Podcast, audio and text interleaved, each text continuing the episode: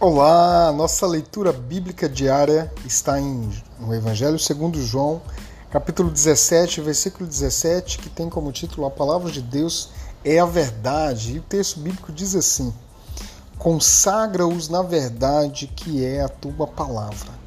Esse é uma, um, um, um pedaço da oração que Jesus está fazendo na, na, na, na, sua ascensão, quando ele vai deixar esse mundo, ele está pedindo ao Pai que consagre aqueles que creram em Jesus, que creram nele. Né? Ele diz o seguinte também no versículo anterior: Eles não são deste mundo, como eu também não sou. Assim como tu me enviaste ao mundo, eu os envio ao mundo. Versículo 18, ali do 16 ao 18. Então Cristo está fazendo uma oração de cuidado, porque até aquele momento ele estava próximo ali dos discípulos, dos seus seguidores, conversando, cuidando, e a partir daquele momento ele estaria se ausentando.